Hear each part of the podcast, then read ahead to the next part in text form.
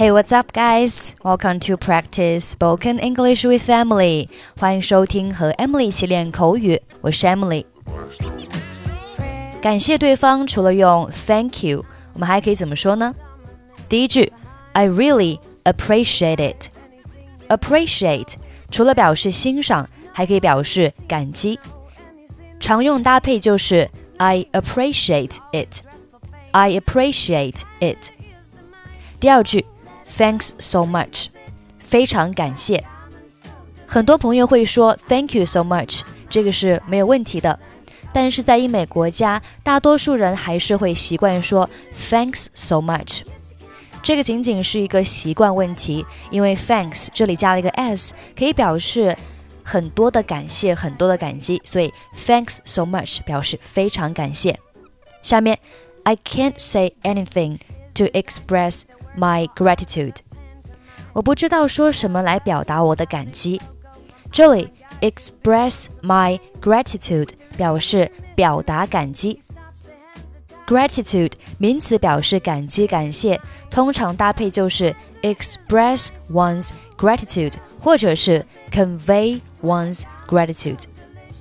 最后一句，I will always remember your kindness。 你的恩情我会永远记在心中。这句话比较正式，你可以在正式场合下使用。I will always remember your kindness。kindness 名词表示善意。Gary，你觉得刚才的中国菜怎么样？Gary，How do you find the Chinese food just now？ 那是我吃过最好的菜肴了，向你的妻子转达我的谢意。That's the best dish I've had. Convey my gratitude to your wife. 你能这么说，我很感激。I appreciate you saying so. 我还是很感激你邀请我来你家做客呢。 I still appreciate your invitation to come to your house. 那没什么的，咱们跟亲兄弟一样。That's nothing. We're like brothers. 不管怎么样，我都欠你一个人情。你今晚有时间吗？市里开了一家新酒吧，听说很不错，我想邀请你去喝一杯。I owe you one anyway. Are you free tonight? There's a new bar in town. I heard it's nice. I'd like to invite you to have a drink. 我非常想去，但是我今晚要写一份策划案，我现在一点头绪都没有。I'd love to, but I have to write a plan tonight, and I don't have a clue now. 是关于什么的策划案？你说说看， 也许我能帮上忙。About what? Tell me. Maybe I can do a favor. 是关于改善物业管理的策划案，我明天就要交了，时间太紧迫了。It's about improving property management. I have to hand it in tomorrow. I'm pressed for time.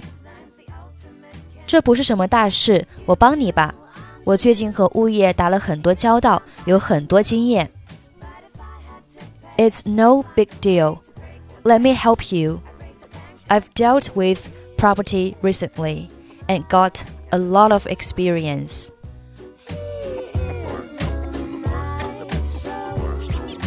Gary, how do you find the Chinese food just now? That's the best dish I've had.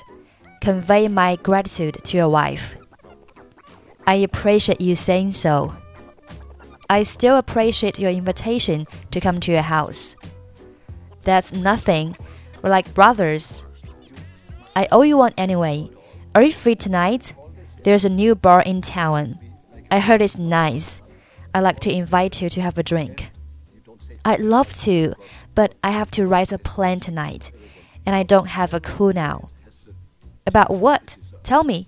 Maybe I can do a favor is about improving property management. I have to hand it in tomorrow. I'm pressed for time. It's no big deal. Let me help you. I've dealt with property recently and got a lot of experience. Okay, that's pretty much for today. 关注微信公众号“英语主播 Emily”，在公众号里回复“节目”两个字，可以加入本期节目的跟读版本以及语音打分。